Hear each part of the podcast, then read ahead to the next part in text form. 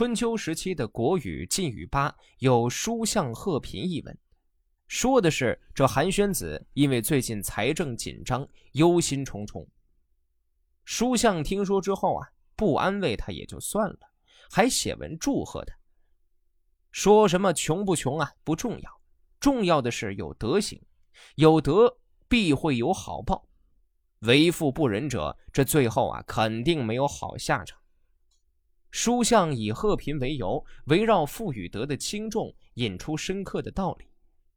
柳宗元这篇《贺进士王参元失火书》与书相贺平颇有异曲同工之妙。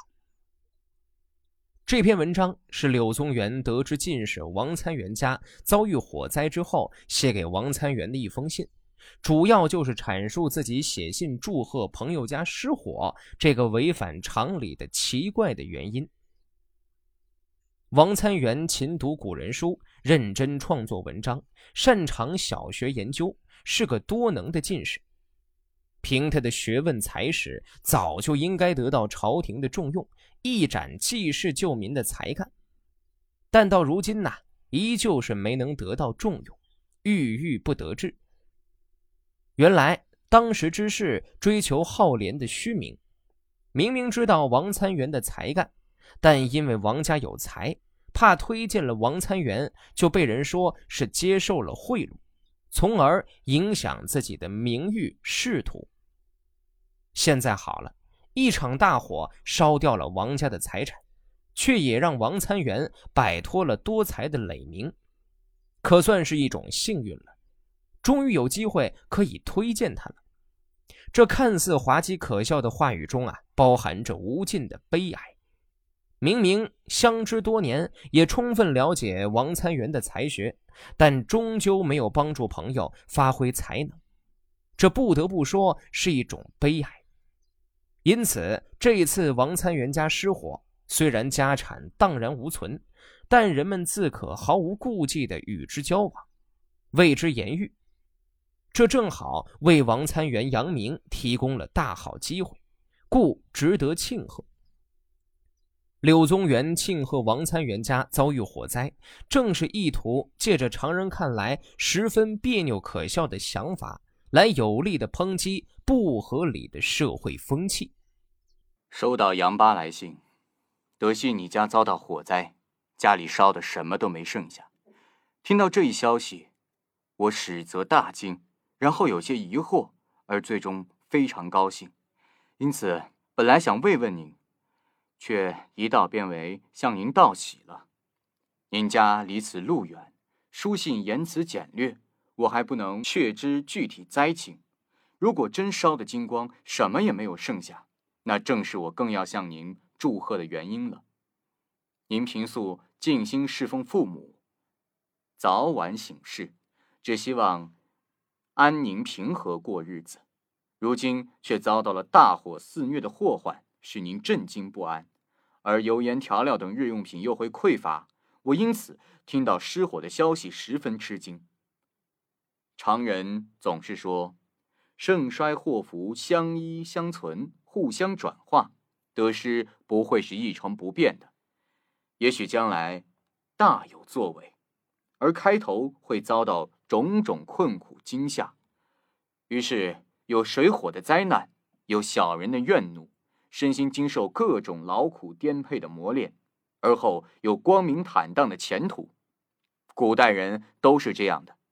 我以为这种说法不着边际，荒诞不经。即使古代圣人也不认为它确实是可信的。因此，我接着不免有所疑惑。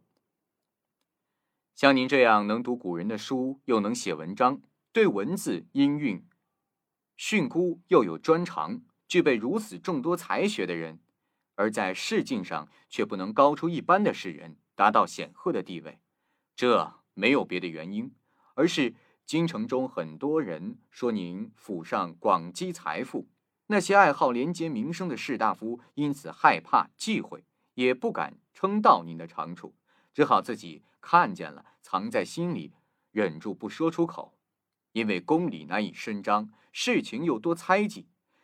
一旦有人说出称赞您的话，那般讽刺攻击为能事的小人，就认为那人必定得到您的厚礼了。我从贞元十五年就读到您的文章，把看法放在心里，大约有六七年，也从没向人谈起过。这是我为了替自己打算长久，违背公道，不只是对不起您个人。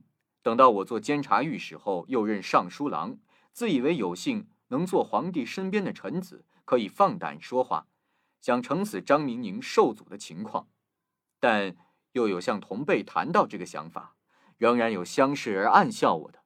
我实在是痛恨自己的品德修养还不足以使人谅察。素来清白的名声未能确立，因而遭到世人的猜忌。我经常与友人孟己谈到起这件事，并对此痛心不已。正好您的家财被天火烧得精光，众人的疑虑也全部都化为灰尘。房屋烧得焦黑，墙壁烧得赤红，显示您家一无所有。然而您的才能，就明白显露出来，而不致被辱没。我与孟姐道与您十年之久的相知，还不及一晚上的火给您带来的好名誉呢。这场大火解脱了你，大家也能称赞您了，使那些将赞美藏在心里的人都能张开嘴说出来。主持考试的能放心选拔您，而不必担惊受怕。即使想像过去那样忧虑重重不敢出头，以致遭到讥笑羞辱，还能做得到吗？对您今后的发展。我从此就信心十足了，因此，我最终大为高兴。在古代，如果一个诸侯国遭到火灾，其他诸侯国总是要来问问的。春秋时，许国不去调位遭火的邻国，君子对此十分厌恶。现在我说了上面的话，与一番古人有所不同，所以把本来的慰问变成祝贺了。颜渊安于清贫，曾参孝以养亲，这里面的乐趣也真够多了。还有什么欠缺的呢？